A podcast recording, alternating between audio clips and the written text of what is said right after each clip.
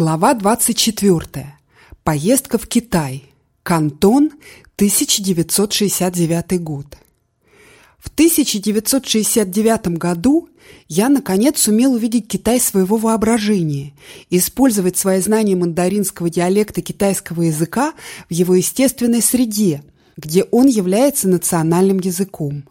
Я въехал в Китай из Гонконга через Ловусский мост возле небольшой деревни Шэньчжэн. Из окон зала ожидания железнодорожной станции я мог различить за плакатами с лозунгами, призывающими людей к еще большим революционным достижениям, ряды низких традиционных крестьянских домов. Сегодня эта маленькая деревня стала одним из самых больших городов Китая, обширным урбанистическим скоплением современных небоскребов, процветающего капитализма, лидером в технологиях, моде и в еще многих других отраслях. Как иностранец я был автоматически посажен в купе мягкого вагона поезда, идущего в Кантон, современный Гуанчжоу. Это давало мне право на чашку цветочного чая, который регулярно обновлялся проводником, пока поезд катился по южно-гунджойской провинции с ее холмами красной земли и зелеными рисовыми полями. Я немного напрягался, слушая постоянные политические призывы, транслируемые по радиосистеме поезда. В Кантоне я остановился в гостинице советского стиля «Донг Фэнг», где обычно размещались европейские и североамериканские бизнесмены. Японцы и зарубежные китайцы останавливались в других местах в соответствии с установкой китайских властей. Китай был охвачен в то время сумятицей культурной революции.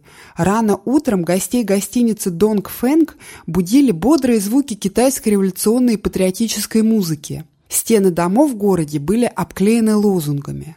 Воздух этого южного города был тяжел от теплой влажности, высокого атмосферного давления и разлитого в воздухе напряжения. Военные были видны повсюду. Для иностранца, приехавшего на короткий период, кантон казался приятным. Транспортное движение было небольшим. Полутропическая растительность многочисленных китайских парков была сочной и зеленой. Ритм жизни казался неспешным, особенно по сравнению с суетой Гонконга. К тому же легендарная кантонская кухня не могла разочаровать. Здесь был большой выбор отличных ресторанов по вполне приемлемым ценам. Рестораны в Гонконге были шумными и деловыми местами. В Кантоне все выглядело иначе. В Северном саду, в Южном саду или в других известных ресторанах мы обедали со вкусом, в спокойном классическом китайском окружении и всего лишь за небольшую часть от стоимости обеда в Гонконге.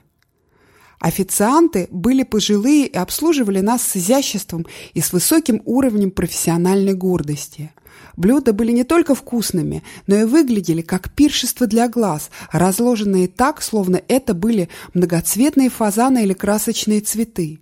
Кантонская еда изысканная и легкая, с упором на слегка тушеные или свежие овощи и морепродукты, хорошо сочеталась с полутропическим климатом юга. Мы обычно собирались в группу по 8-10 человек и затем брали такси до одного из известных ресторанов. Мы сопровождали еду пивом или рюмкой маутай, крепкой водки наподобие ликера. Выпивка Маатай была больше похожа на конкурс на выносливость, чем способствовала пробуждению наших вкусовых рецепторов. Но это было обязательной частью нашего обеденного ритуала.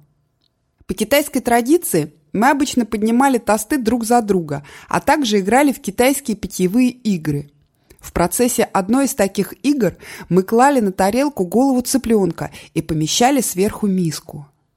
Тарелку потом несколько раз вращали, и миска сдвигалась. Тот, кто сидел на месте, куда теперь показывала голова цыпленка, должен был выпить до дна рюмку маутай. Однажды, наслаждаясь едой и напитками, мы услышали отдаленную стрельбу, так как соперничавшие группировки стражей культурной революции часто безжалостно сражались друг против друга.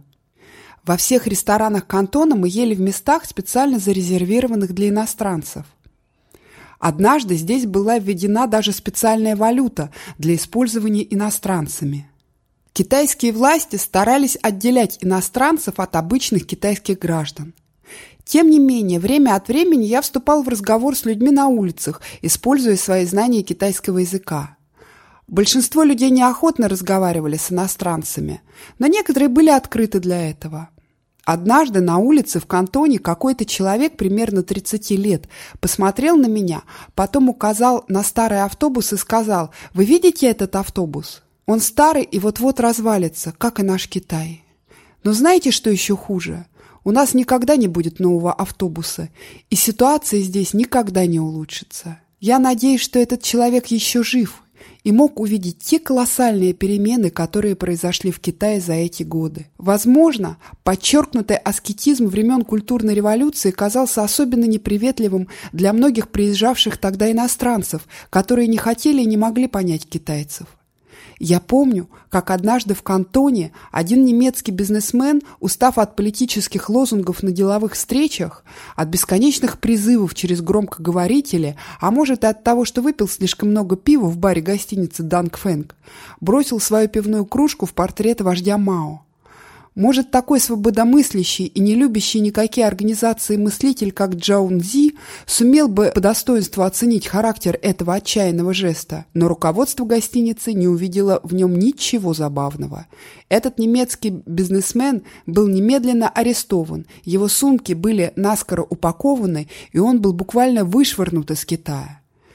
Ему повезло, потому что его участь могла бы быть гораздо худшей.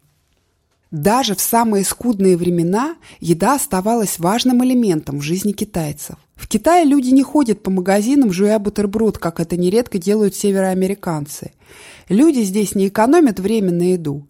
Когда я гулял по улицам Кантона, я часто видел торговых работников и многих других, собиравшихся вместе пообедать вокруг больших блюд со вкусными овощами, кусками мяса и риса. Даже посещая довольно бедные деревни недалеко от кантона во время культурной революции, мы видели, что люди носили поношенную одежду с заплатками, но сельская еда оставалась обильной, вкусной и здоровой. И все же нельзя было не заметить какой-то напряженности и даже разочарованности на лицах многих из этих людей. Ко мне, как к иностранному дипломату, был представлен гид от китайской службы путешествий, в чьи обязанности явно входило наблюдение за мной. Мы говорили по-китайски и обменивались взглядами по многим темам. Однажды я спросил его, как он может привыкнуть к этому нескончаемому шквалу лозунгов и призывов. Мой гид – продукт маоистского Китая и, очевидно, проверенный службой безопасности для работы с иностранными дипломатами ответил – это похоже на то, что говорил доктор Геббельс во время Второй мировой войны. Если вы повторяете ложь тысячу раз, она становится правдой. Вот тебе и стереотипы. Далекий от принятия всей этой пропаганды, этот человек был начитан и имел собственное мнение обо всем. Я был поражен. Китайская служба путешествий должна была бы быть обычным бюро путешествий, но в условиях культурной революции обслуживание клиентов не было здесь главным приоритетом.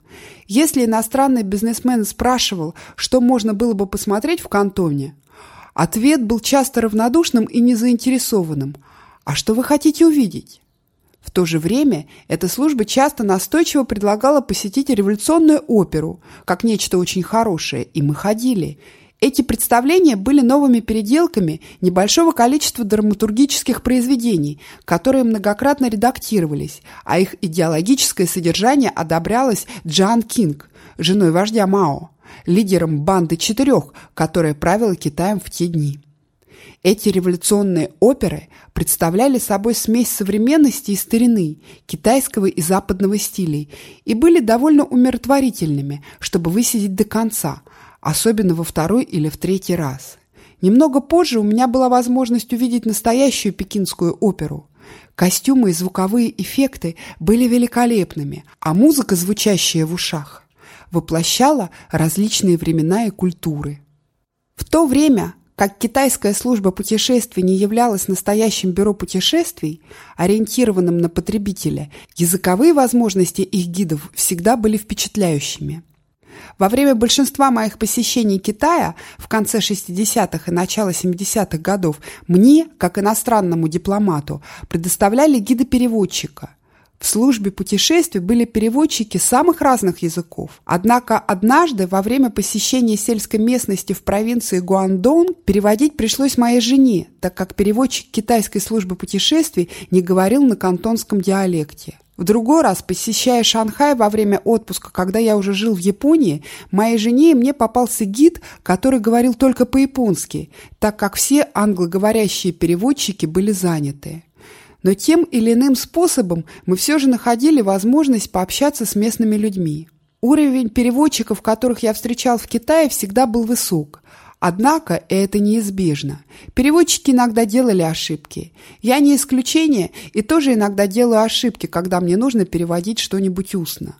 Это просто невозможно помнить каждое слово и всегда чувствовать тот подтекст, который имеет в виду говорящий. Более того, есть много людей, которые плохо говорят даже на своем собственном языке, что делает работу переводчиков еще более трудной. Переводчики гордятся своей профессией и, конечно, не любят, когда их тут же поправляют. Иногда на деловых встречах были случаи неправильного перевода беседы нашим китайским переводчикам. Я просто записывал это для дальнейшего обсуждения. Если эта часть разговора была важной, я обычно говорил что-то вроде «я хотел бы добавить сюда еще кое-что», но при этом не говорил, что что-то было неправильно переведено. Неудобно быть зависимым от устных и письменных переводчиков. Я думаю, что есть тенденция считать хорошее знание иностранного языка уделом только специалистов, а не тем важным моментом, который следовало бы знать и другим. Большинство деловых обсуждений в Китае велось через переводчика, и, вероятно, ведется до сих пор. Однако знание китайского языка очень помогает в создании новых контактов и более глубоком понимании друг друга. Надеюсь, что все больше иностранцев будут изучать китайский язык по мере того, как эта страна все шире открывается для взаимного обмена с остальным миром. Конечно, сегодня все больше китайцев говорят бегло по-английски, чем когда-либо прежде. Даже используя переводчика, все равно очень полезно понимать язык партнера. В эпоху интенсивного обмена по телефону и через электронную почту прямые контакты без переводчиков уже становятся реальностью. Эта тенденция будет только нарастать. В течение 1969 и 1970 годов я регулярно посещал Кантонскую торговую ярмарку по своим служебным обязанностям торгового представителя. Я был там, чтобы помочь канадским бизнесменам в их переговорах с представителями китайских торговых корпораций.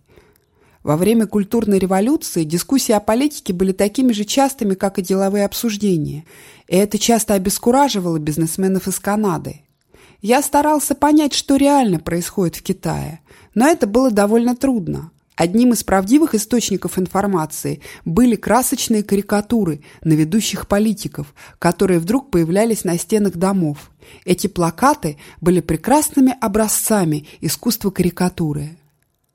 Примерно в это время Канада вела с Китаем переговоры об установлении дипломатических отношений я обнаружил, что у Канады на переговоров не было собственного переводчика, и нам полностью приходилось полагаться на китайского переводчика. Хотя я был еще только студентом с невысоким уровнем знания китайского языка, я сразу же написал письмо руководителю канадского министерства иностранных дел – в нем я указал, что отсутствие собственного переводчика портит канадский имидж и разочаровывает тех из нас, кто изучает китайский язык на средства государства. Я посоветовал, чтобы мой коллега Мартин Колокот, который начал изучать китайский язык на год раньше меня, был бы послан на переговоры. Мое предложение было принято, и вскоре Мартин отправился в Стокгольм, где проходили переговоры.